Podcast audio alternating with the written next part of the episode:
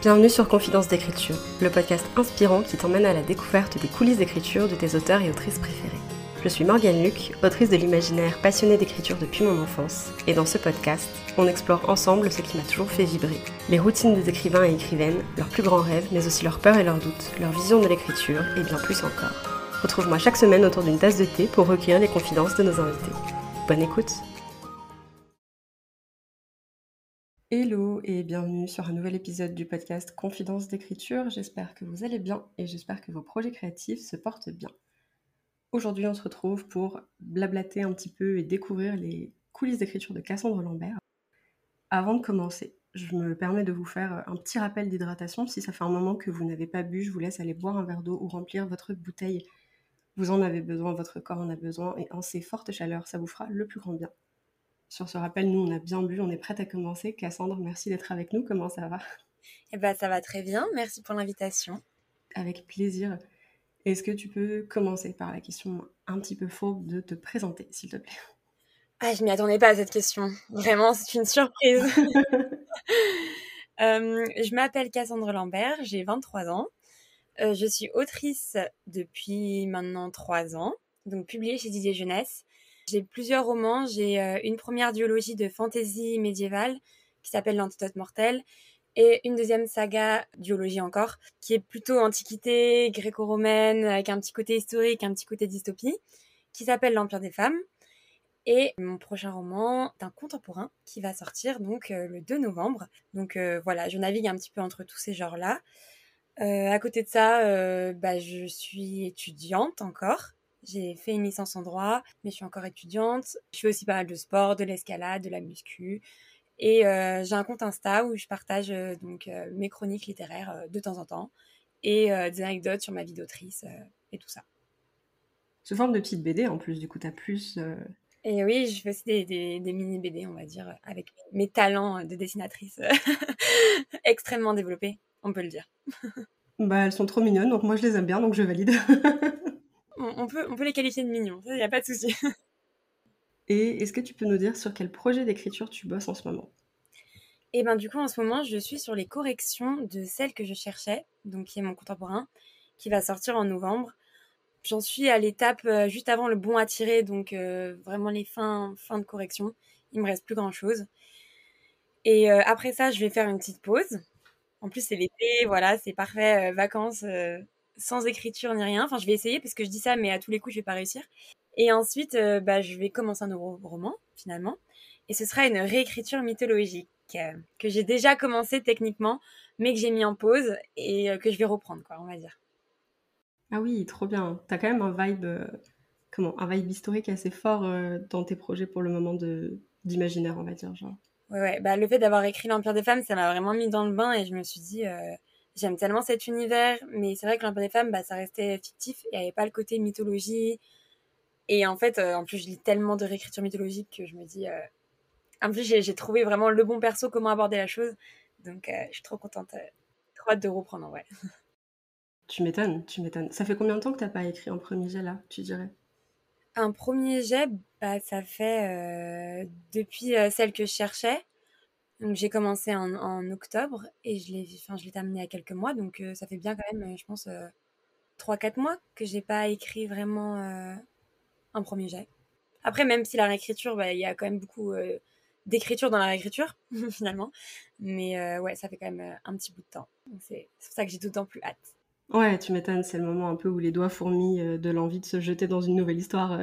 et peut-être, tu penses tous les jours, t'es sous la douche, t'es là, bon alors, qu'est-ce que je vais faire aujourd'hui Ah, je comprends tellement. La douche, c'est vraiment le QG de réflexion numéro un. Enfin... Vraiment la douche. Et ou alors, bah, bien sûr, quand tu dors, juste avant de dormir, tu vois, tu fais tes petites histoires. Après, il faut juste, genre, pas t'endormir avant d'avoir noté ce que tu voulais, parce que sinon, tu t'en souviens pas le lendemain. Et après, tu te réveilles. Et moi, j'ai toujours un carnet sur la table de nuit. Et à chaque fois, je me fais des scénarios. Et après, j'allume ma lumière, j'écris, je me rendors, je, je rallume, je me rendors. Je fais tout en ça. Tout en garder un carnet à proximité. En vrai, il faudrait que je le fasse parce que moi je le fais sur mon téléphone et du coup je me défonce les yeux euh, à la lumière bleue, ça me réveille de ouf, après je dors plus. ah ouais, ouais. Non, non, c'est horrible le téléphone la nuit là. Ah, c'est clair. En plus, tu sais, une fois sur deux, t'as plus de force dans les bras et du coup il te tombe sur l'arête du nez, ça te défonce la tronche, t'en as trop marre.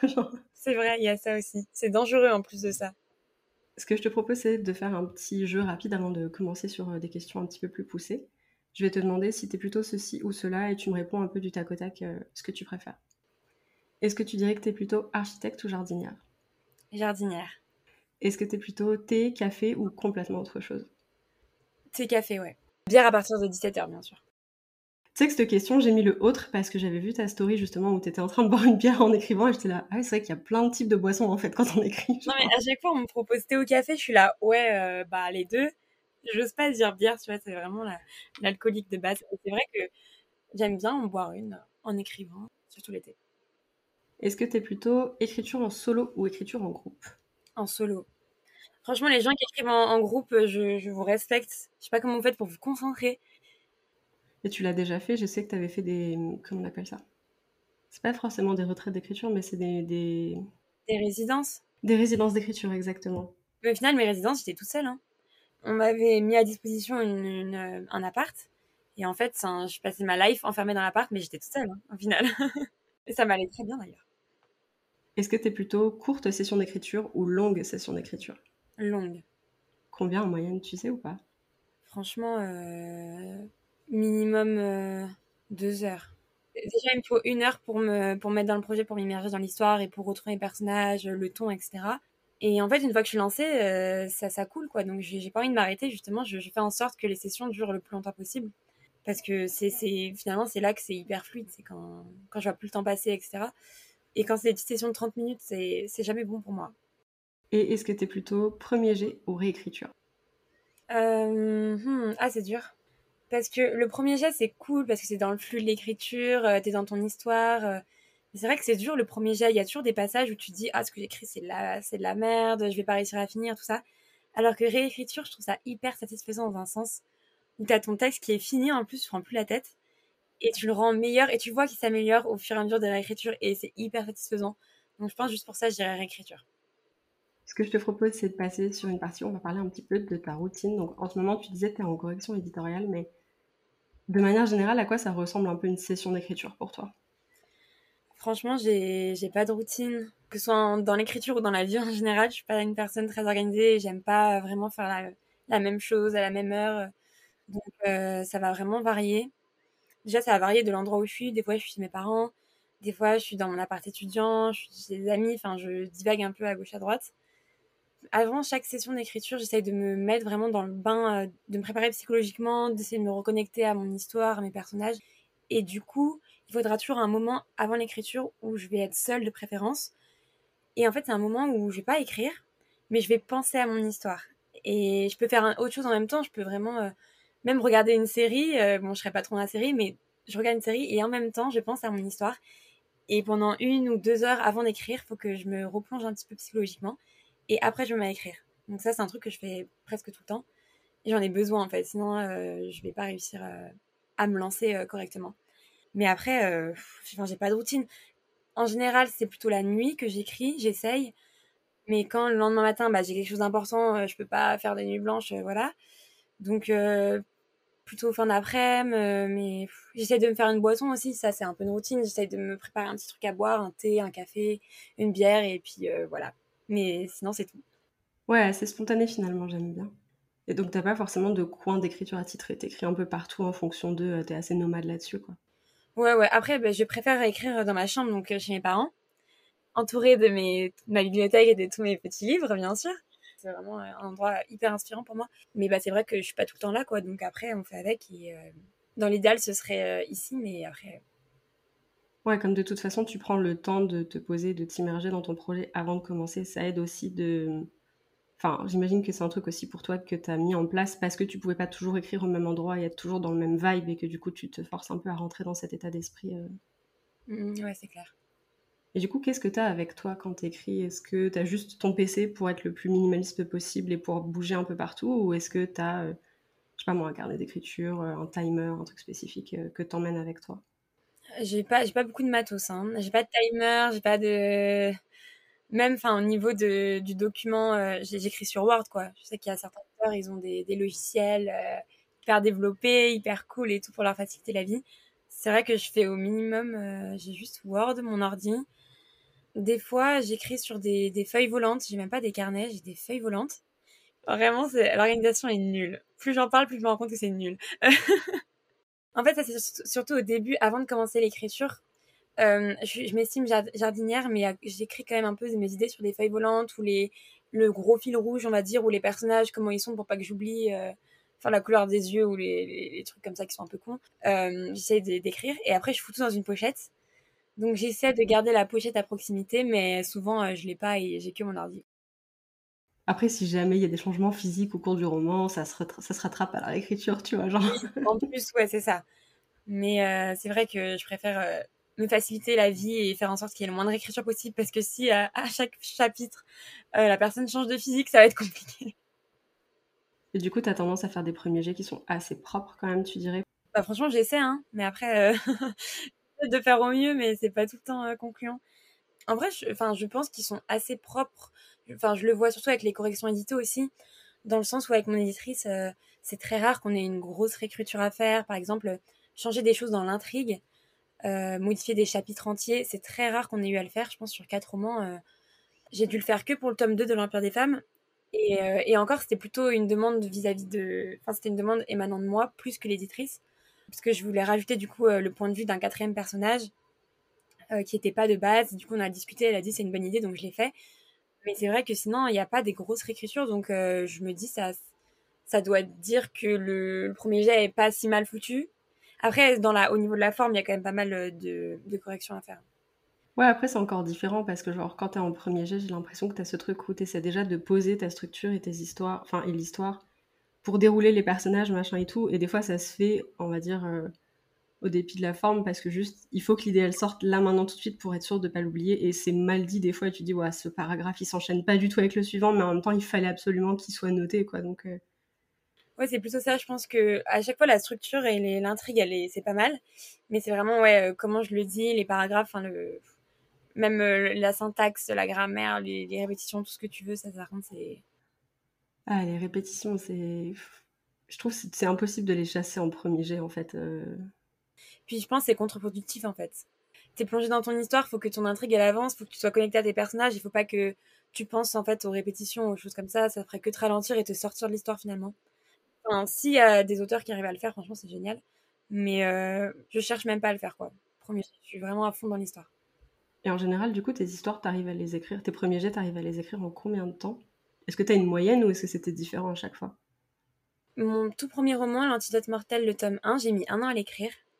Parce que j'avais fait beaucoup de pauses aussi. Et puis, comme j'étais pas dans une optique vraiment de publication, bah, j'avais pas de deadline, j'avais pas de pression. Du coup, bah, j'étais juste en mode, euh, quand j'ai envie d'écrire, j'écris.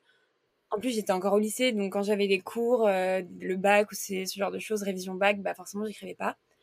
Mais depuis que je suis publiée, euh, bah c'est vrai que tu as quand même des deadlines à tenir et puis euh, ça te motive aussi finalement de dire ah bah il y a une publication à la clé, du coup tu es encore plus à fond dans ton histoire. Donc pour écrire mes les trois romans suivants, j'ai mis six mois pour chaque. Ouais, c'est plutôt motivant pour toi d'avoir des deadlines, du coup c'est pas un truc qui te fait flipper? Euh, bah, dans un sens, ça me fait flipper, mais ça me motive quand même. Est-ce que tu peux nous parler un petit peu de la place de la lecture dans ton écriture? Parce que comme tu disais, tu partages beaucoup euh, de chroniques littéraires sur, euh, sur Booksta et je sais que tu es une grande lectrice, je vois ta bibliothèque derrière toi. Qu'est-ce que, que ça t'apporte pour toi la lecture dans l'écriture? C'est vrai que la lecture, ça a une place hyper importante dans ma vie en général, mais dans l'écriture aussi, du coup. Je pense de toute façon, tu peux pas écrire euh, si à côté, euh, je sais pas, c'est l'essence en fait qui fait marcher la voiture. J'ai fait une métaphore vraiment bas de gamme, mais euh, mais je le vois un peu comme ça quoi. Et c'est vrai que quand je j'écris, je ressens aussi le besoin de lire à côté. Mais par contre, je ressens le besoin de lire des romans qui ont rien à voir avec le genre que j'écris. Donc quand j'écris du contemporain, je ne lis pas de contemporain parce que je, en plus, je risque de me comparer. Alors que bah, quand tu lis un roman, c'est un roman bah, qui est qui a achevé, quoi. Il a imprimé, il a eu 30 euh, corrections euh, édito derrière. Et du coup, tu t'es trop tenté à le comparer avec ton petit premier jet qui forcément est imparfait et a beaucoup de choses à revoir. Donc euh, là, bah, pendant que j'écrivais mon contemporain, je lisais beaucoup de fantasy. Là, j'ai fini mon contemporain, donc je sais que je vais me remettre au contemporain. Donc voilà, j'essaye d'alterner. Et bah forcément, ça m'inspire et c'est tellement ancré en moi que je, me rends même plus compte de ce que ça m'apporte tellement que c'est devenu un quotidien. Enfin, je, sais que j'ai besoin de lire, donc je lis. Et, après, forcément, ça a des impacts positifs sur mon écriture, euh, ne serait-ce qu'en termes de, de, choses que je, inconsciemment je retiens, des formulations, même des schémas narratifs, des tropes, tout ça. Je pense, pour moi, ça coule tellement de sources de, de ça coule de sources, pardon, de lire, donc. Euh. Ouais, et puis c'est ce qui t'a donné aussi, j'imagine, envie d'écrire. Euh. Après, moi, ce qui est bizarre, c'est que j'ai commencé à écrire avant de lire, pour le coup. En CM2, j'ai commencé à écrire. Et pourtant, euh, bah, je lisais pas, enfin, je lisais un petit peu, mais c'est pas non plus une grande passion. J'étais pas, je lisais pas des pavés, tu vois, en CM2, euh, comme il y en a qui lisent Harry Potter, machin. Moi, j'étais pas du tout dans ce, dans ce truc-là. Je lisais un petit peu des BD et tout, ce qui est déjà très cool, hein. Mais c'est vrai que c'était pas une grande passion, quoi. Et c'est vraiment plus tard au collège que j'ai découvert euh, vraiment la passion de la lecture avec Hunger Games, quoi. Et j'avais déjà ce besoin de raconter des histoires. J'aime bien parce que finalement, ça t'a quand même mordu assez vite aussi, tu vois. Enfin, au collège, commencer à lire, Enfin, on est beaucoup justement à arrêter de lire au collège. Oui. Parce qu'on en a marre des lectures obligatoires, des machins et tout. Et toi, c'est un peu arrivé à ce moment-là. Euh, j'aime bien. De base, j'étais allée au CDI, pas pour lire du tout, mais parce que c'était l'hiver et qu'il n'y avait pas le chauffage. Je sais pas, il y avait une panne de chauffage dans le collège. Et avec ma meilleure pote, on avait hyper froid. Et du coup, on s'est dit, bah, on va aller au CDI, c'est le seul endroit où il y a du chauffage dans le, dans le collège. Et euh, du coup, je suis rentrée dedans et, euh, et bah, on voulait se poser sur les fauteuils. Enfin, du tout pour lire. Et euh, j'avais bugué bah, du coup sur euh, Hunger Games, le tome 1 qui était mis en présentation sur un, petit présentoir et tout. J'avais regardé la couverture, je buguais comme ça. et du coup, il y a le professeur documentaliste qui m'a vu que je buguais sur le, sur le roman. Et il m'a dit, bah, tu veux l'emprunter? J'ai dit, non, non, moi je lis pas. Et il me dit, bah, au pire, prends-le dans ton sac. Et puis, comme on sait jamais, si t'as envie de le lire chez toi, tu le liras. Et sinon, tu me le ramènes, il n'y a aucun problème. Donc j'ai dit, bon, bah, vas-y, pourquoi pas? Dans ma tête, je me dis, je vais jamais le lire. Et en fait, bah, je l'ai emprunté et je crois le soir même, je me suis dit, bah, on va tester. Et je l'ai lu, mais genre en deux jours. Et après, j'ai couru au CDI, euh, demandé la suite. Et, euh, et après, j'ai jamais arrêté, j'ai continué, j'ai continué. Mais c'est vrai qu'au collège, euh, bah, il n'y a pas beaucoup de, de lecteurs. Enfin, il y en a quand même, hein. souvent, il y a des, des clubs lecture, ce genre de choses. Mais c'est vrai que les, les enfants, ils commencent à décrocher à partir du collège, quoi, malheureusement ça me rappelle fort, fort, fort euh, la façon dont j'ai découvert le manga quand j'étais en sixième, parce qu'il y avait un club manga dans mon collège. Et en fait, ils ont fait une dégustation de bouffe euh, sur, un, sur une pause entre midi et deux. Et moi, j'y suis allée parce qu'on m'a dit qu'il y avait à manger. voilà. C'est tellement la bonne stratégie pour attirer les gosses. Venez, on va faire un petit goûter.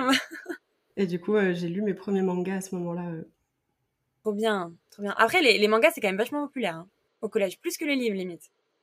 Bah, à l'époque, après, je suis en train de me dire, genre, on était en 2005, donc genre, je sais pas à quel point c'était populaire, tu vois. Ah ouais, peut-être moins, euh, moins qu'aujourd'hui. Mais aujourd'hui, c'est vrai que, enfin, j'ai bossé en librairie manga euh, post-confinement, donc genre 2020-2021. Et euh, j'ai jamais vu un tel engouement pour les mangas, mais c'est trop bien. Enfin, genre, les gamins, ils sont à fond, je trouve ça génial. Ouais, c'est trop cool. Et à chaque fois que je fais des interventions scolaires, parce que j'en fais pas mal en collège et en lycée, et une question qui revient souvent, c'est est-ce que vous lisez des mangas et tout? Et c'est vraiment. Euh, ouais, on voit qu'il y a des, gros, gros lecteurs des mangas. Et ça fait, ça fait trop plaisir, en fait. Hein. Il y a pas mal de parents qui viennent en mode genre, ouais, j'aimerais bien, euh, je les aime pas trop, ces parents-là, mais utiliser les mangas pour qu'après il passe à quelque chose d'un peu mieux et tout. Et nous, à chaque fois, on était là. Mais en fait, c'est génial. Enfin, votre enfant, il lit déjà, donc euh, stop. à partir de là, c'est parfait. Genre... Ouais, mais j'en ai, j'en ai plein des preuves comme ça. Hein. J'en ai rencontré plein qui, bah justement, quand les élèves me posaient ces questions, je répondais, bah, j'en lis un petit peu des mangas, mais c'est pas non plus mon gros kiff. Mais... Et après, euh, les profs qui renchérissent derrière, euh, ah, mais vous devriez lire, euh, bah, du coup, les romans de Cassandre, de Cassandre Lambert, au lieu des mangas, non, non, non, faut passer à autre chose maintenant et tout. Et moi, je les regarde en mode, mais non, ne dites pas ça, super. Ils ont le droit de lire les deux, déjà, genre, ça peut coexister, enfin. Même s'ils aiment que les mangas, laisser lire que des mangas, enfin, je sais pas, chacun ses goûts, au bout d'un moment. Mais en fait, ouais, il y a tellement une enfin une, différence entre certaines personnes qui sont vraiment bah, justement pour l'ouverture, mode euh, lisez ce que vous voulez tant que vous voulez, et puis euh, on a d'autres qui sont en fait euh, vachement à la ramasse. Et je le ressens, hein, et des fois en tant qu'intervenante, en plus je suis jeune et du coup tu essayes de un peu m'agripper, me faire dire ce que je ne veux pas dire en mode voyez, elle est jeune et elle écrit, elle lit des, des vrais romans, tout ça. Et puis à chaque fois, en plus en intervention, je, dis que je lis pas de classiques. Et à chaque fois les profs ils me regardent en mode pourquoi vous faites ça? Je dis la vérité. Si j'aimais les classiques, je dirais j'adore les classiques, tu vois, mais au bout d'un moment, bah, je vais pas leur mentir. Euh, les seuls classiques que j'ai lus de ma vie, c'était pour le, bah, pour le lycée justement. Ou alors ça m'arrive, mais c'est super rare. Genre là, j'ai lu Oscar Wilde, le portrait de Dorian Gray. Enfin là, je l'ai lu à 23 ans. avant, ça, ça m'avait jamais tenté et je m'étais jamais forcée. Enfin, ça vient quand ça vient et ça vient pas, bah c'est pas grave. Il y a tellement de bouquins géniaux à lire. Enfin, tu vas pas te forcer à lire les classiques, tu lis, c'est un peu déconnecté de, ce qu'on vit à l'heure actuelle. Ah, il y en a qui sont vachement intemporels, euh, universels, tout ce que tu veux, qui sont qui se lisent encore très bien, qui ont qui ont pas vieilli du tout. Le propos est encore hyper actuel, mais bah, je suis désolée, il y en a certains, euh, c'est plus au goût du jour, quoi. Question un peu fourbe. Est-ce que tu as déjà remarqué quand t'écris, peut-être que des fois quand tu te filmes aussi en train d'écrire, est-ce que tu as déjà remarqué que tu avais des habitudes d'écriture, genre? Est-ce que des fois tu te surprends à mimer des scènes, à faire des expressions de personnages euh, pour te plonger un peu dans l'écriture ou pas trop? Ouais, si, si. Je mime, mais c'est surtout euh, à la réécriture, du coup, enfin à la relecture. Parce que bah, quand j'écris, premier jet, bah, mes doigts ils sont sur le clavier et tout, donc je suis un peu concentrée. Mais c'est vrai qu'à la relecture, quand je relis, je mime euh, ce que font les personnages. Genre, ils froncent les sourcils, ils, lèvent un sourcil. Déjà, je ne sais pas lever un sourcil. Et des fois, je le marque dans mes romans et j'essaie d'imiter, mais j'y arrive pas du tout. Je suis là, ok. Après, ouais, j'ai beaucoup de, tics, mais ça, c'est en règle générale. Euh, je suis une personne qui, euh, quand je parle, j'ai besoin de toucher des trucs ou de, de tordre des trucs. Par exemple, si tu mets un papier devant moi et que je te parle, ben, je vais déchirer le papier en mille petits morceaux. J'ai besoin de faire des trucs avec mes mains. Et euh, du coup, bah, quand je relis, c'est pareil. des fois, j'ai un élastique où je fais des trucs. Enfin, j'occupe mes mains, quoi. Et est-ce que tu as déjà remarqué, bah, pareil à la relecture, des tics d'écriture, des habitudes, des mots, des expressions que tu cases partout? Ah ouais. Il y aurait quoi? Bah, en vrai, ça varie d'un roman à un autre. Par exemple, Antidote mortel, bah, je mettais euh, énormément. Bah, après, ça, c'est un défaut aussi des écrivains, euh, des primo-romanciers. Beaucoup d'adverbes, euh, voilà, très lourds, des phrases très longues, machin et tout, parce que je voulais faire bien, je voulais être un peu très scolaire finalement. Donc après, je me suis débarrassée de ce tic, mais au tome 2, il y a d'autres tics qui viennent. En fait, t'en enlèves un, mais il y en a deux qui arrivent, vraiment. Après, c'était les regards. Genre, mes persos, ils se regardaient tout le temps. Enfin, tout ce que tu veux, tous les synonymes de regarder, c'était ma passion. Après, du coup, ma monitrice m'a fait remarquer. Et puis après, euh, c'était quoi Enfin, j'ai eu des trucs genre les poings serrés, surtout des manifestations physiques que je mettais à toutes les sauces. Après, il y avait aussi des, structures de phrases. Euh, je mettais tout le temps euh, puisque ou attends ou non tandis que alors que tandis que machin et tout et je le mettais à l'infini mon éditrice et je n'avais pas remarqué hein, je, je, je remarquais pas du tout et mon éditrice un jour bah elle m'a elle m'a surligné à chaque fois que je mettais tandis que, alors que. Et euh, bah, il y en avait plein, quoi. Donc, euh, c'était chaud. Mais chaque, euh, chaque roman, il y a un nouveau tic. Donc, voilà. Je pense que je ne serai jamais libérée de ça. Sur le contemporain, c'était quoi? Tu, te souviens ou pas? Contemporain, c'était pas vraiment un tic d'écriture pour le coup, mais c'était des erreurs parce que le roman est écrit au passé composé. Et mes quatre précédents romans étaient écrits au passé simple. Et du coup, je faisais tout le temps la faute et je switchais euh, je remettais au passé simple en fait inconsciemment parce que j'avais pris l'habitude d'écrire comme ça. Et toi, c'est quoi du coup? C'est hocher la tête. Ah oui, hocher la tête. Genre mes personnages, c'est des pet shops, j'en peux plus. Mais tous, ça me saoule. J'en mets partout. Est-ce qu'il y a des personnes qui t'accompagnent dans l'écriture? Est-ce que tu dirais que tu as des confidents, confidentes d'écriture? Eh ben, pas beaucoup aussi. C'est vrai que bah, comme j'aime écrire seule, finalement, je vais pas forcément chercher à, à partager, dans un premier temps en tout cas, euh, mon écriture. J'ai des bêta lecteurs, plutôt des bêta lectrices. Donc j'ai ma, ma, maman qui, elle, lit mes, romans. J'ai euh, Aurélie aussi, euh, qui m'a suivi depuis l'Empire des femmes, bah, le tome 1. Flore, elle avait bêta lu aussi l'Empire des femmes. Enfin, j'en ai, j'ai quelques bêta lectrices. Mais tu vois, pour le coup, c'est des bêta lectrices, quoi. Donc elles, lisent une fois que le roman est bouclé, terminé et que j'ai mis le point final. Je vais, je vais jamais partager euh, alors que j'ai pas fini le roman. Alors ça va être très très rare. C'est vrai que dans un premier temps, euh, premier jet, j'ai besoin de d'écrire euh, sans avis extérieur, sans parce que c'est vrai que bah, les, quand tu partages, les personnes ont souvent des bonnes idées. Elles peuvent aussi te dire ah, bah l'intrigue, t'orienter différemment dans ton intrigue. C'est cool, mais c'est vrai que je sais pas, c'est quand même un truc qui est assez je suis assez pudique euh, bizarrement encore là-dessus. Et pour moi, un premier geste, ça m'appartient vraiment et je, le garde pour moi. quoi. Je comprends complètement ce ressenti-là parce que je, je peux juste pas avoir tout ce qui est alpha. Ouais. Ah, ça, je supporte pas. Je déteste qu'on regarde par-dessus mon épaule quand je suis en train d'écrire pour me dire ça, c'est pas top. Genre, je sais, c'est un premier jet, laisse-moi tranquille. Puis même, euh, ouais, des, des bêtas, regarde, au final, euh, j'en ai eu cinq à tout casser en cinq romans, quoi. Enfin, après, je vois certains auteurs, certains, certaines autrices qui ont vraiment une armée de, de bêta-lecteurs, bêta-lectrices qui ont genre 15-20 euh, personnes qui relisent à chaque fois et tout, euh, hyper organisé, machin, avec des dates, euh, vous le relisez avant tel jour, machin et tout, ce qui doit être hyper cool en vrai, et hyper pratique. Mais je sais pas, c'est peut-être encore un manque de confiance de ma part peut-être, un manque, je sais pas, une réserve ou...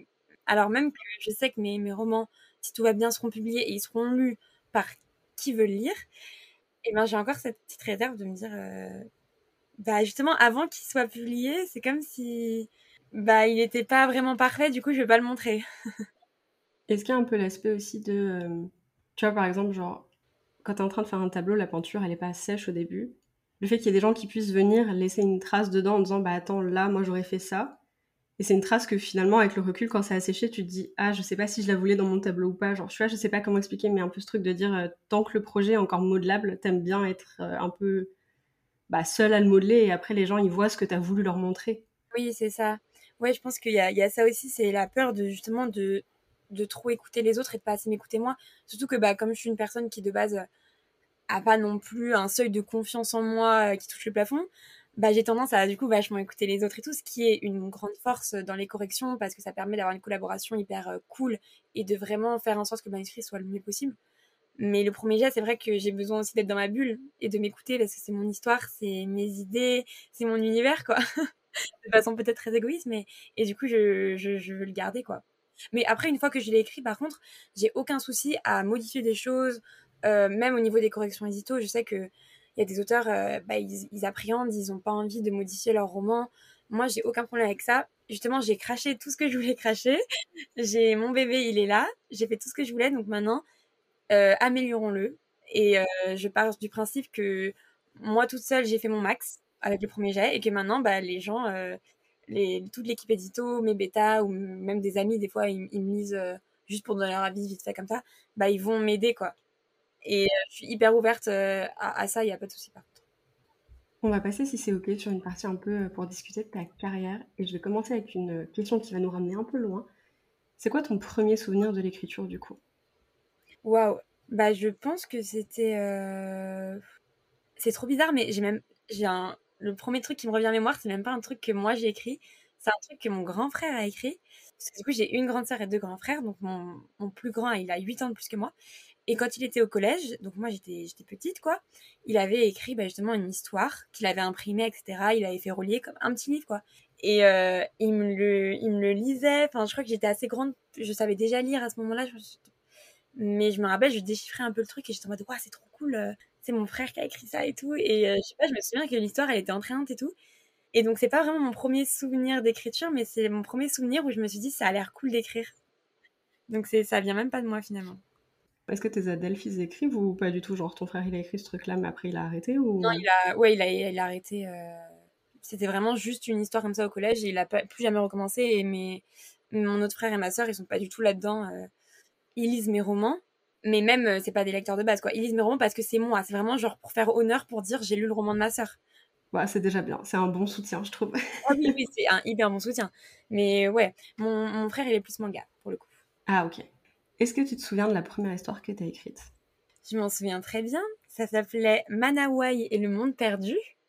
Et Manawai, attention anecdote, parce que j'étais fan de Colanta déjà à cette époque. Et il y a un personnage emblématique, donc quand j'étais en CM2, qui s'appelait Théola. Donc ceux qui regardent Colanta auront la ref. Un aventurier et tout extraordinaire. Et sa fille s'appelle Manawai. et du coup, j'étais tellement fan que j'avais appelé mon perso principal Manawai. Voilà. Et du coup, c'était une sorte de... C'était un, plagiat, on va dire, un gros plagiat hein, finalement, de la croisée des mondes. Et en fait, au lieu d'avoir des, animaux avec qui tu étais connecté, c'était des espèces de, petites... Euh, d'esprit qui flottait au-dessus de ton épaule et a, chaque esprit avait sa couleur. Et euh, ça disait quelque chose de ta personnalité. Et euh, voilà du coup c'était une fille euh, qu'est-ce qu'elle faisait? Elle devait sauver le monde quoi finalement. Et après elle, elle, était terminée l'histoire hein. j'avais réussi à la terminer. J'avais vraiment fait je pense une soixantaine de pages Word. Ah ouais quand même. Parce que je tapais déjà à l'époque sur l'ordi j'avais appris à taper et tout j'écrivais sur l'ordi déjà Et quand est-ce que tu as décidé, comment est-ce que tu as décidé de te lancer dans l'écriture? Genre, que ce soit pour ce projet-là ou que ce soit un peu plus tard quand vraiment ça t'a animé et tu t'es dit genre ok je vais je vais écrire. Là maintenant tout de suite j'ai un truc à dire genre c'était quoi un peu ton déclencheur pour ça? Bah franchement j'avais j'avais 10 ans et j'avais déjà cette envie là donc euh, j'ai envie de dire je suis née avec quoi. Pas vraiment de déclencheur. J'ai toujours eu envie de d'écrire des histoires ou même d'écrire tout court parce que depuis que j'ai 10 ans j'ai des journaux intimes. Je raconte toute ma life j'ai jamais arrêté et euh, j'ai, je sais pas, j'ai une vingtaine de carnets, enfin c'est des journaux intimes, mais je sais pas, j'ai toujours besoin d'écrire, de raconter des trucs. Et donc euh, j'ai commencé avec euh, du coup ce, roman-là en CM2, mais après j'ai continué, j'ai des petites histoires, même quand il y avait des exercices en cours écrits d'imagination, d'invention, etc. On, me demandait d'écrire une page, j'écrivais une page, et à côté je continuais l'histoire pour moi, j'écrivais 10 pages, mais juste pour moi quoi, parce que juste j'aimais trop. Donc vraiment, ça a toujours été là. Quand tu avais des écrits d'invention au, collège, euh, comme tu disais, genre, ça t'a jamais frustré d'avoir des contraintes? En vrai, pas tant que ça. Ça me frustrait pas parce que du coup, euh, moi, à côté, je pouvais très bien recommencer l'exercice en enlevant la contrainte, tu vois. Pour moi, c'était un kiff en fait. Les dissertations, j'étais là, mais trop bien. C'est un hobby. Enfin, c'était pas du tout un travail. Et du coup, bah, ouais, comme je te dis, je faisais ce qu'on me demandait et à côté, bah, je, continuais. Euh. Ce qui me frustrait, c'était plus d'être notée parce que du coup, euh, bon, après globalement, on va pas se mytho, j'avais quand même des, très bonnes notes en français, j'ai toujours des très bonnes notes en disserte et tout. Mais par exemple, au bac de français, euh, bac blanc, donc j'ai eu 18 à l'oral et. Non, 19 à l'oral et 18 à l'écrit. Et au bac de français, donc le vrai bac, j'ai eu 10 à l'écrit et 13 à l'oral. Et il faut savoir que quand j'ai eu ces notes, donc c'était il y a, enfin, il y a pas longtemps, si quand même il y a un peu de temps, mais voilà, c'était le, c'était le bac blanc quoi. Et ben j'avais pleuré et j'avais dit à ma mère, je ne serai jamais autrice parce que j'ai eu 10 et 13 au bac de français, du coup c'est impossible que je sois autrice, je suis une merde genre vraiment, et je pleurais. Et ma mère elle me disait mais non ça veut rien dire tout ça tout ça, mais vraiment ça m'avait perturbée. Et euh, c'est aussi ça qui m'a incité à ne pas faire des études de lettres parce que à chaque fois que en dédicace tout le monde me dit ah oui vous vous avez, fait des études de lettres je suppose et tout et je dis mais pas du tout parce que justement en fait euh, je me suis rendu compte que qu'on me notait mes écrits bah en fait ça, ça peut vraiment me, saper ma confiance en moi. Enfin, il suffit que j'ai des mauvaises notes et en fait je crois plus en, en moi. Justement, j'ai vraiment fait euh, l'inverse sur le, droit qui est un truc pas du tout. L'imagination, 0%, enfin vraiment. Et enfin c'est vraiment voilà, très pragmatique. Euh, et c'est pour ça que je me suis dirigée vers le droit. Et ouais, les notes de mon bac de français m'ont traumatisée, on peut le dire, finalement.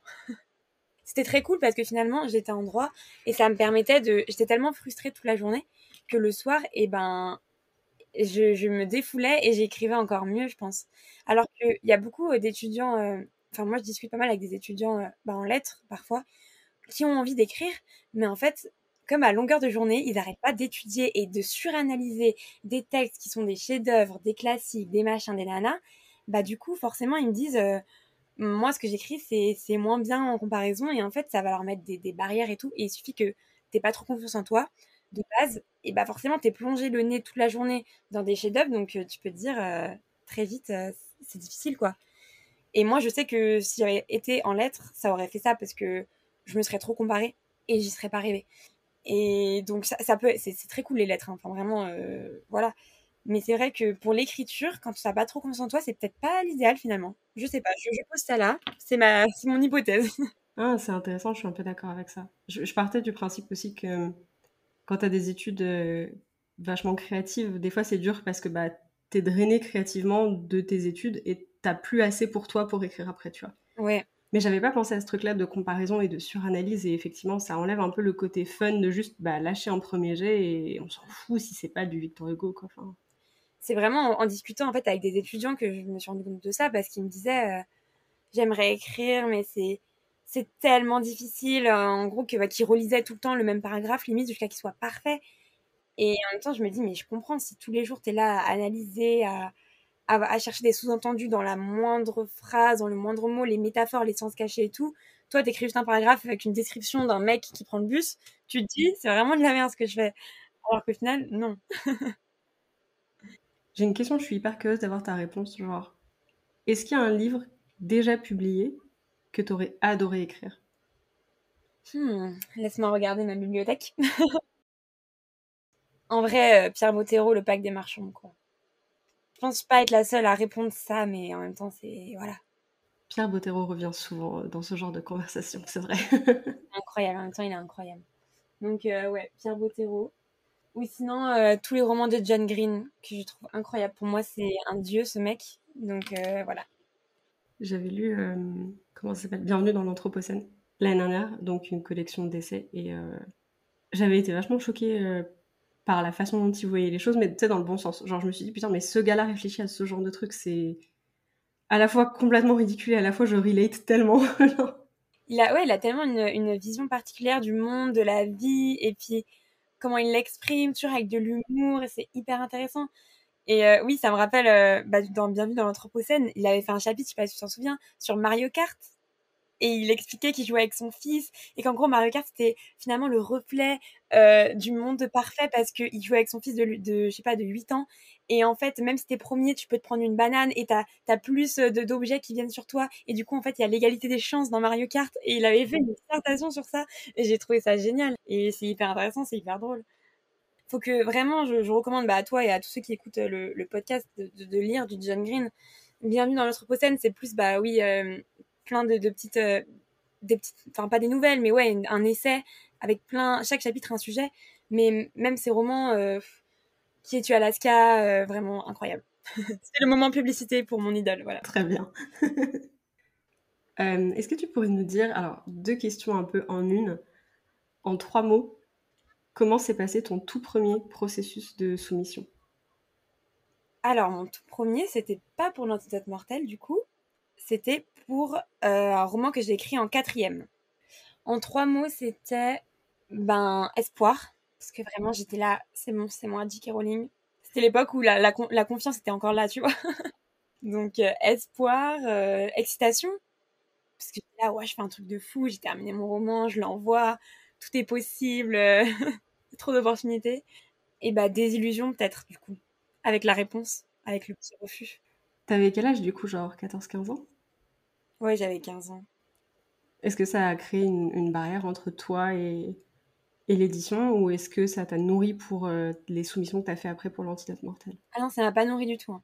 Je ne suis pas une personne persévérante. C'est comme pour le bac de français, tu vois. Donc là, on m'a donné un refus. J'ai direct dit, c'est fini, tant pis. Je ne serai jamais autrice. Et en fait, je me suis dit, je vais continuer à écrire parce que de toute façon, écrire, euh, c'est un besoin que j'ai. Donc, publication, publication, je vais continuer à écrire. Mais je me suis dit, bon, dommage vraiment persévérance à zéro. Et euh, bah, après, dans ma tête, j'avais toujours espoir d'être publiée, mais je me disais, euh, quand je serais vraiment adulte, genre 40 ans. Et du coup, c'était quoi ta réaction quand tu as été acceptée, quand l'antidote mortel a été accepté en ME Bah, j'ai bien pleuré, hein. Ouais, c'est vrai. j'ai pleuré. Euh, après, je pense, pendant bien une semaine, en vrai, j'étais j'étais sur un petit nuage et tout. Enfin, j'ai passé une nuit blanche, mais tu sais, genre nuit blanche en mode de bonheur, enfin trop bizarre. le truc qui n'arrive pas habituellement. Normalement, une nuit blanche, c'est vraiment que t'es dans le mal en train de te poser mille questions. Et là, j'étais en mode waouh, incroyable, mon rêve se réalise et tout. Je me rappelle le lendemain, je, travaillais euh, en périscolaire. Et en plus, c'était en période Covid, machin et tout. Et en fait, j'étais tellement euh, impatiente que je n'arrivais pas à travailler. Et genre, j'ai dit à mon, à mon, au patron, enfin au mec qui gère le périscolaire, je lui avais dit non mais là, et ça, je bégayais, enfin, j'étais dans un état second pendant une semaine et, hyper gentil m'avait dit, ne t'inquiète pas, je vois bien que tu n'es pas en état de travailler. Rentre chez toi, calme-toi, ça va bien se passer. Et j'étais rentrée chez moi tellement que j'étais euh, folle, quoi. c'est ouf, bah, au moins tu l'as vécu pleinement, tu vois, c'est ça qui est trop bien. Ah oui, oui, je l'ai vécu pleinement. Et puis comme je connaissais pas trop le monde de l'édition, parce que j'avais mon compte Insta, mais je parlais que de, livres et je parlais pas d'écriture en fait. Et euh, j'étais même pas abonnée à beaucoup d'écrivains moi-même, j'avais pas beaucoup d'abonnés et ceux qui étaient abonnés à moi, c'était pour euh, bah, parler des livres. Du coup, je connaissais pas du tout le monde de l'édition. Et finalement, j'étais même pas stressée parce que c'est vrai que maintenant, euh, plus je connais le monde de l'édition, plus limite je suis stressée parce que bah faut faire attention, le contrat, le machin, puis comparaison, tu te compares avec les autres. Est-ce que mon roman va marcher? Est-ce que je sais pas euh, Oh mince, j'ai un moins bon succès que machin, que bidule? Alors que avant, j'étais vraiment juste en mode c'est trop bien. J'avais aucun stress parce que je ne connaissais rien. Genre mon contrat, bah du coup il était il était clean parce qu'en plus des Jeunesse c'est une c'est une super maison, ils embrouillent pas leurs auteurs et tout, enfin voilà. Mais je ne connaissais rien, c'est-à-dire que j'étais là, ok merci super un contrat, j'ai signé, allez basta, enfin et je me suis pas mis la pression et finalement c'est dans un sens c'est cool Enfin, c'est pas cool de pas être informé. Il faut toujours être informé. Mais dans mon cas, euh, ça m'a permis de le vivre un peu plus sereinement, je pense, que si j'avais toutes les cartes en main, euh, c'est sûr, je me serais comparée, j'aurais commencé à flipper et tout. Mais soyez informés quand même, très important. Oui, ça évite pas mal de merde. non, c'est clair, c'est clair. Bah, j'ai eu la chance du coup d'être tombée sur, euh, sur une bonne maison, tout ça, mais par exemple, si j'avais pas vraiment regardé, que j'avais envoyé à une maison à compte d'auteur, qui m'avait demandé de payer, tout ça, bah, ça se trouve, euh, bah là, du coup, je, me serais dit quand même en guissourage même. Mais tu vois, ça aurait été différent. Là maintenant, ça serait quoi ton plus grand rêve en tant qu'autrice? Oh, j'en ai plein. J'ai une petite bucket list, mais c'est les mêmes que tout le monde. En gros, j'avais euh, donc adaptation BD, adaptation euh, film ou série, euh, traduction en langue étrangère, hardback, intégrale, et voilà. On est pas mal finalement. Ce serait quoi le hardback de tes rêves? Le hardback de mes rêves Eh bien, ça serait un hardback. Ah, je sais pas. En fait, je peux pas répondre à cette question. Ok. je pose un joker pour cette question parce que je, je ne peux rien dire, voilà. D'accord. Ok. On respecte le secret. on va passer sur une partie un peu plus introspection et on va commencer avec une question euh, que tu inaugures un petit peu. Est-ce que tu considères l'écriture comme un travail ou comme un hobby? Même malgré le fait que ce soit ton métier, tu vois, genre est-ce que pour toi c'est une charge de travail ou est-ce que c'est encore quelque chose euh, que tu fais pour toi avant tout? Les deux, mais c'est vrai que j'essaye de me mettre de plus en plus dans la mentalité, c'est un travail parce que j'ai envie que ce soit mon travail pour toute ma vie. Du coup, j'essaie de me préparer psychologiquement à me mettre dans ce mood-là, en mode, bah voilà, c'est mon travail. Euh, euh, comme par exemple, bah, quand j'écris, en plus là, j'étais en année de césure cette année, donc j'avais vraiment pas d'études, j'avais que ça. Et ça m'a vraiment permis de me mettre un peu dans le bain, comme une année de test pour voir ce que ça ferait en fait de vivre de l'écriture à plein temps. Et c'est vrai que j'essaye de, de, me mettre dans, dans, le bain, par exemple, bah, quand on est auteur, on peut on fixe ses propres horaires finalement. Et c'est vrai que j'ai appris des fois à dire bah non à mes potes, je vais pas aller en soirée parce que bah en fait euh, moi je préfère écrire la nuit donc là je vais travailler plutôt que sortir. Alors qu'au début j'étais là bah en fait je pourrais écrire demain finalement euh, ou après-demain rien n'est pressé je peux sortir euh, je m'arrange comme je veux. C'est vrai que j'ai eu tendance cette année à aussi prioriser l'écriture ce qui m'a permis de me mettre dans le dans le bain et de me dire bah oui c'est ton métier en fait. Pour l'instant c'est mon seul métier j'ai envie que ça reste mon seul métier donc je vais faire je vais faire tout pour que pour que ce soit le cas quoi mais ça reste quand même un c'est un métier passion quoi. Je vais pas dire euh, un hobby parce qu'un hobby ça veut dire que vraiment t'attends rien derrière. À partir du moment où tu veux en vivre t'attends des sous derrière. Voilà. Sinon tu, ne peux pas en vivre. Donc euh, j'opte pour la réponse métier passion. Ok ok. Et du coup est-ce que tu as d'autres euh, loisirs créatifs en dehors de l'écriture pour décharger un peu ta créativité aussi ou est-ce que tu la mets plutôt là-dedans pour le moment? Non je, je, dessine aussi bah, j'ai une boutique de marque-page aussi qui d'ailleurs qui est fermée en ce moment, euh, mais j'avais on va dire une boutique de marque-page. Euh, je peins, je fais beaucoup d'aquarelles, je fais de l'acrylique. Enfin voilà, je, je, dessine. Après, je suis pas une grande dessinatrice. Enfin, je, je dessine pas non plus hyper bien, mais ça me détend. Enfin, j'aime trop ça, donc je le fais. Voilà. Après, j'aime tout ce qui est artistique en fait. Des fois, enfin, j'ai fait un, stage de poterie avec ma maman. J'aime bien la poterie. Tout ce qui est art m'intéresse tu peux me dire, viens, on va faire de la broderie. Je serais là, ouais, trop bien de la broderie. Je dis pas que je vais tenir sur la durée et que dans trois ans, je ferai encore de la broderie, mais en tout cas, ça m'intéresserait vraiment de faire de la broderie. Est-ce que, le retour de la question euh, en trois mots, est-ce que tu aurais trois mots pour décrire ton ressenti par rapport à ton projet en cours? Trois mots. Personnel. Personnel, parce qu'il y a tellement de mots dans ce roman, enfin, c'est je sais pas, c'est parce que c'est un contemporain que du coup, bah forcément, je me suis calquée un peu plus sur mon expérience. En même temps, j'ai tout fait pour que ça me ressemble. Le personnage rentre en première année de droit à Lyon. J'ai fait une fac de droit à Lyon. Tous les endroits où il va, je suis allée. Enfin bref, donc personnel, différent, parce que vraiment, euh, il, est, il est vraiment différent de tout ce que j'ai pu faire euh, jusqu'à maintenant. Et euh, émouvant, Enfin, il est censé être émouvant. En tout cas, moi, il m'a ému. Donc voilà. Pour l'instant, je vais parler que de moi. Comme il n'est pas sorti, je ne peux pas parler pour les autres. Est-ce que tu peux nous donner le meilleur conseil d'écriture qu'on t'ait partagé? Je pense que c'est de. qu'on m'ait dit, en tout cas, qui m'a permis de déstresser, c'est que le premier jet est un brouillon. Quand on m'a dit ça, j'étais là, waouh, c'est vrai. C'est un brouillon. Et du coup, enfin, c'est pas grave si ton premier jet ressemble absolument à rien, si, euh, comme tu dis, il y a, des phrases qui veulent rien dire, t'as des paragraphes entiers euh, qui, sont mal, fait, mal foutus, t'as des chapitres qui sont pas forcément hyper bien terminés, voilà. C'est un brouillon. Et quand tu te dis ça, ça paraît tellement plus facile. Et ça permet de déstresser, donc euh, c'est un très bon conseil. C'est quoi la dernière chose que toi, t'as apprise en tant qu'autrice ou dans l'écriture ou dans ta carrière de manière générale?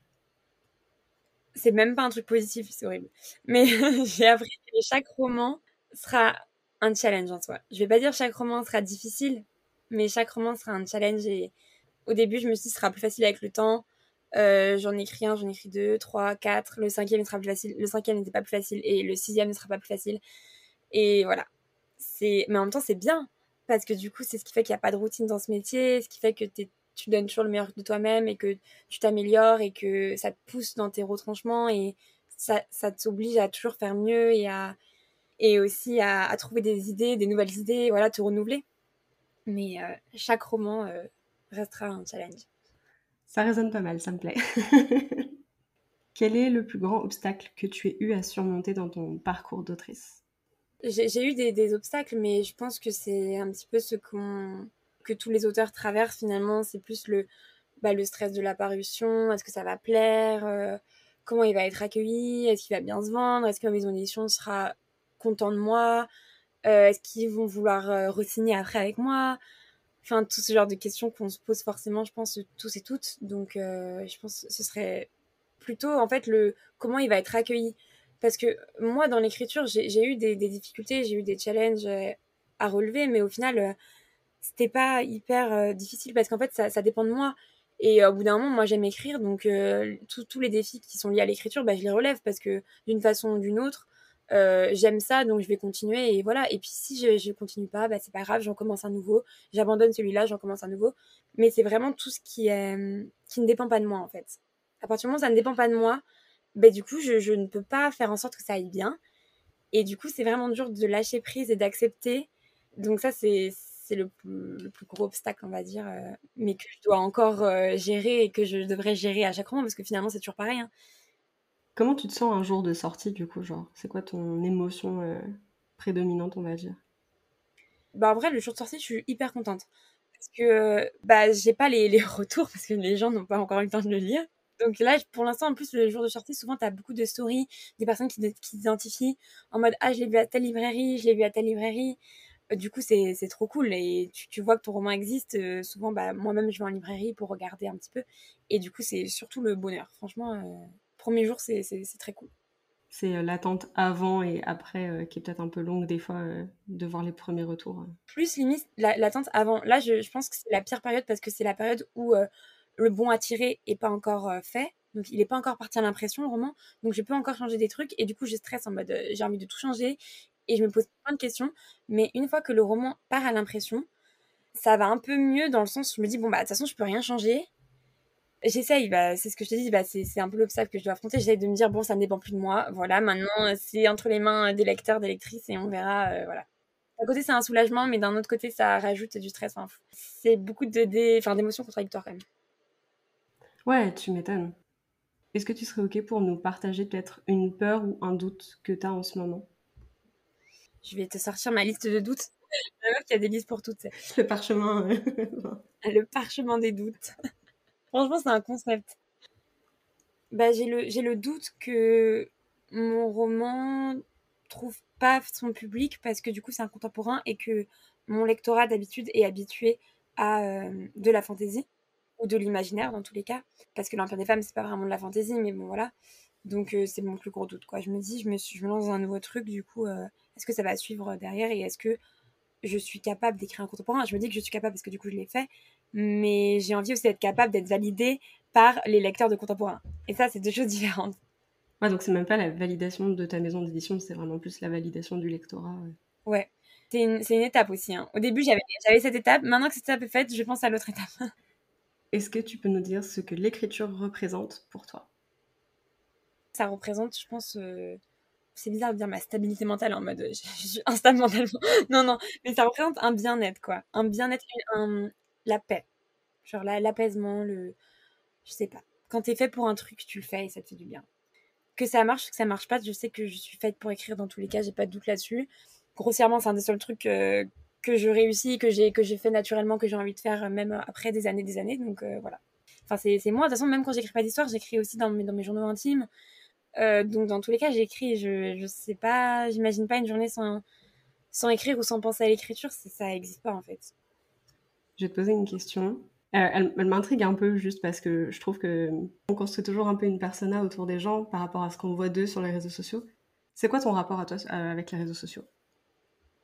Bah, j'ai un rapport un peu plutôt positif. Hein. Vraiment, globalement, c'est hyper hyper positif qui en ressort. Mais après, il y a des, des, phases de haut, des phases de bas je sais qu'il y a beaucoup de gens qui, disent euh, il faut montrer sur les réseaux ce qui va mal aussi parce que bah euh, la vraie vie c'est pas que le bonheur, c'est pas que les, moments de réussite et tout. Mais c'est vrai que moi je suis pas forcément d'accord avec ça. Enfin, chacun est libre de faire ce qu'il veut pour moi et moi c'est vrai que je déteste dire quand ça va pas sur les réseaux. En fait, quand ça va pas, j'ai pas forcément déjà envie que d'autres personnes le, le, sachent, que ce soit même ma famille, mes amis ou donc les réseaux c'est encore pire. Euh, puis souvent, quand tu postes sur les réseaux, du coup, tu as des gens bah, qui hyper mignons, qui essaient de trouver des solutions, qui essaient de t'aider. J'ai pas forcément non plus envie qu'on m'aide ou qu'on me rassure ou des trucs comme ça. Et du coup, c'est vrai que j'ai tendance à montrer que le positif sur les réseaux. Euh, ça veut pas dire que je suis euh, hyper heureuse tout le temps dans ma, dans ma vie, mais euh, c'est comme ça que je le vois en tout cas. Et j'aime pas partager le, quand je suis triste. Parce qu'en plus, moi, j'ai une, personnalité vraiment très euh, changeante. C'est-à-dire que le matin, je suis triste, le soir, je suis heureuse. Donc, si je partageais à chaque fois que j'étais triste euh, mes stories, ce serait juste la déprime Donc, en fait, euh, ça sert à rien. Et je sais pas, c'est contre-positif. Et même pour moi, ça me, ça me servira à rien. Et pour les autres, je sais pas. Encore, voilà, quand c'est des doutes qui sont pas fréquents ou quand c'est vraiment une réflexion sur un sujet qui te tient à cœur, un truc qui te, qui te chagrine, machin, c'est, je pense c'est hyper, c'est important d'en parler, c'est cool parce que d'autres personnes peuvent se sentir comprises euh, et partager le, ils partagent les mêmes choses que toi. Mais c'est vrai que dans mon cas, euh, étant donné que je suis une meuf qui bat toutes les 5 minutes, je pense que ça ne sert à personne et pas à moi non plus. Donc euh, voilà. Là, je parlais plutôt en tant que personne qui poste sur les réseaux et en tant que personne qui, qui consomme du contenu. c'est très cool après, il y a le côté un peu comparaison parfois, mais globalement, euh, ça va. Je suis pas non plus trop, trop dans la, dans la comparaison. Puis surtout, euh, de plus en plus, on apprend à connaître les gens qui sont sur les réseaux. Pour la plupart, je les ai vus en vrai au moins une fois. Et du coup, bah, ça humanise la personne. Et quand j'humanise la personne, je suis, suis juste contente pour elle, en fait. Je me dis, bah, trop bien, elle, a fait ça, elle a réussi ça, elle a un nouveau contrat et tout. Euh, enfin, c'est trop cool, quoi. Le, le, côté bonheur qui prime. En plus, c'est vrai que les, les, auteurs, on est quand même bah, c'est un métier à part et quand même particulier. Du coup, faut, je pense qu'il faut hyper beaucoup se soutenir entre auteurs. Et du coup, bah, quand je vois ça, moi, je, je suis contente.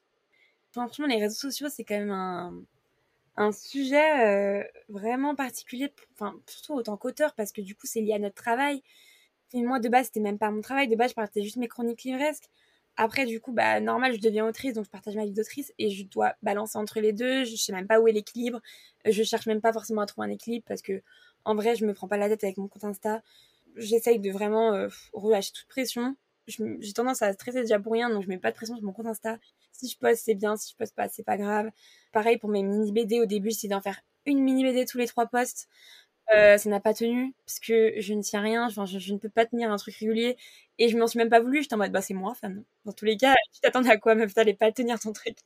Et je me mets pas, je mets pas la pression quoi vis-à-vis de ça. Mais c'est vrai que c'est dur parce que c'est lié à notre travail. On se dit, euh, on a une communauté, on peut attirer des potentiels lecteurs avec les réseaux sociaux. Du coup, il faut être actif.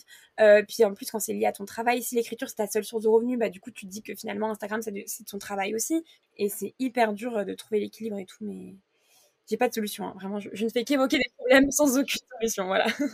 non, non, mais c'est bien. des fois, il n'y a pas de solution, juste des pistes de réflexion. Donc moi, ça me va.